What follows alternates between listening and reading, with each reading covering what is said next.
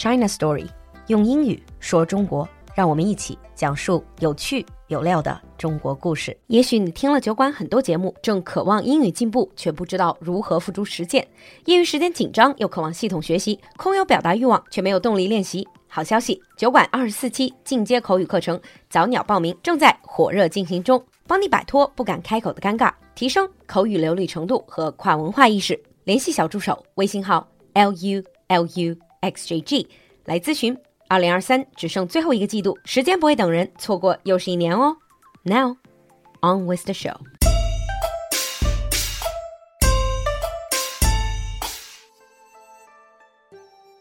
Hi everyone, and welcome back to China Story.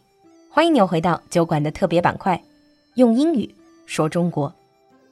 In the past couple of days, when students were getting ready for the new semester, and parents were happy to finally send their kids back to school. Maybe you didn't notice that a quite important day in Chinese traditional culture just came and went. 不知道你有没有注意到，就在几天前，我们刚经历过中国传统文化里一个非常特殊的节日——中元节。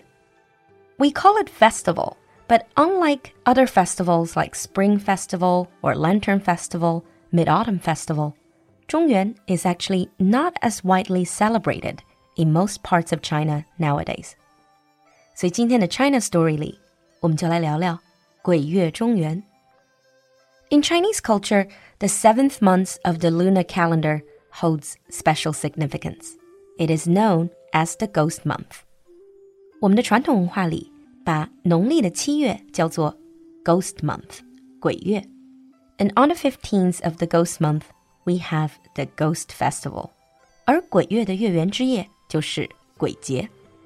It is also referred to as either 中元 Festival or 盂兰盆 Festival。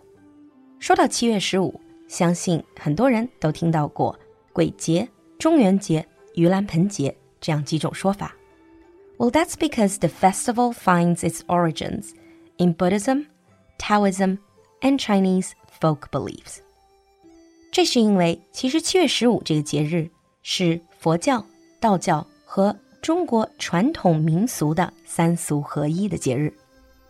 Ever since ancient times, Chinese people had the ritual of paying tribute to their ancestors in the middle of the seventh month on the night of the full moon.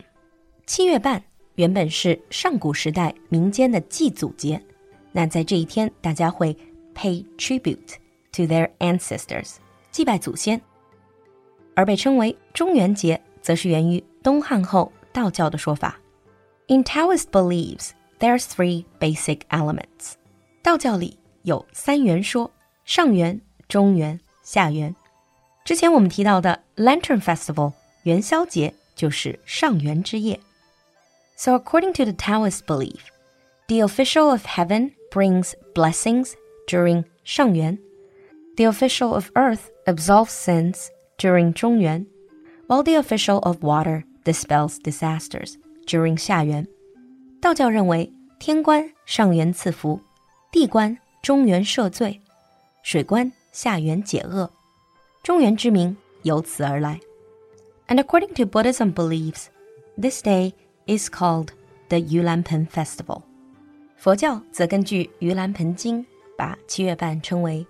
盂兰盆节. So every year on the first day of the ghost month, people believe that the gate to the underworld opens and the spirits return to the living world for a one month vacation. 传统文化里认为七月鬼门开。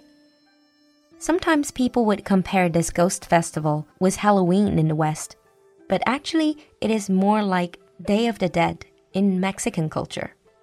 有人会把中国的鬼节和西方的万圣节相比，其实它更像墨西哥的亡灵节，because this is the time when family members that have passed away can come back to visit the living and have a very special reunion.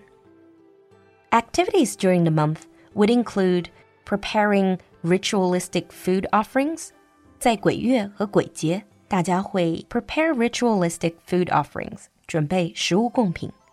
burn incense 焚香，burn joss paper 烧纸钱 These are pieces of paper that look like banknotes, and people believe by burning them, they are actually sending money to relatives that have passed away.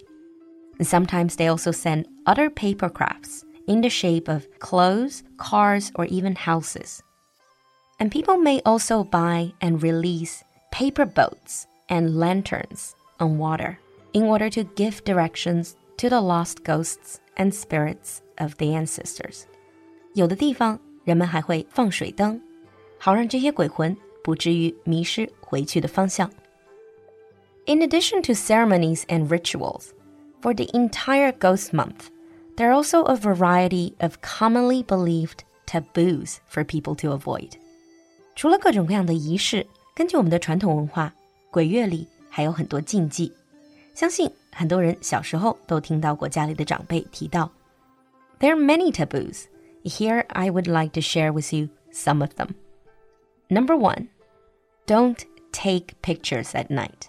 鬼月的时候不要在晚上照相，because during Ghost Month, you might end up with a ghost in your picture.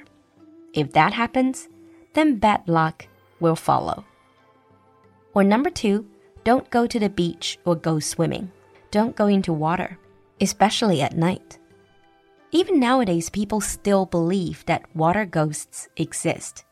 鬼月不要在夜间下水，主要是传统文化里对水鬼的敬畏。According to traditional belief, during ghost month, water ghosts stay in the water and wait to catch people who will come swimming and make them their replacements. 这就是传统鬼故事里经常喜欢说到的水鬼抓替身。The idea behind this is that water ghosts can use human bodies to reincarnate and re-enter the living world. Number three is don't step on joss paper intentionally. 不要有意的去踩踏纸钱. This is very easily understandable, since these are money sent to the ghosts. If you step on them and ruin them, this might really irritate them. The last taboo don't turn around or answer if someone calls your name at night when you're walking alone on the street. And if someone taps your shoulder at night, don't turn around. Because during this special time of the year, you can't be sure if it's a human or not. So, apart from these four, do you know any more taboos in the ghost month? 欢迎把你听到的故事和我们分享。 那在每期用英语说中国这个板块结尾，我们都会给大家一个小小的问题，一个展示自己的舞台。本期的问题就是：传统文化里会说到鬼月要小心在外面的孤魂野鬼。那请问，孤魂野鬼你会如何用英语解释呢？期待你的留言和翻译，你的舞台等着你来。我们下期见。